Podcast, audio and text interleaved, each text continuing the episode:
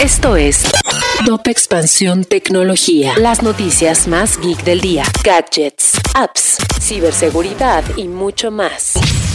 Soy Fernando Guarneros y este viernes 11 de febrero te traigo las noticias tecno más relevantes. Tecnología. Nintendo presentó nuevos títulos en la última edición de su Nintendo Direct. Los anuncios más relevantes para la primera mitad del año son el nuevo juego de Splatoon que se estrenará en el verano, una nueva entrega de fútbol de Mario, 48 nuevas pistas para Mario Kart, así como dos nuevos juegos de las sagas Xenoblade Chronicles y Fire Emblem.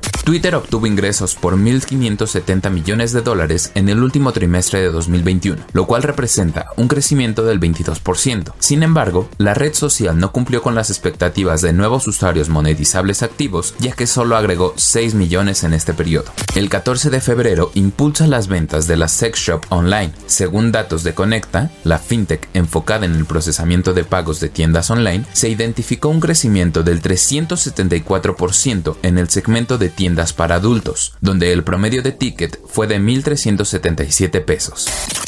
Si quieres saber más sobre este y otras noticias geek, entra a expansión.mx diagonal tecnología. Esto fue Top Expansión Tecnología.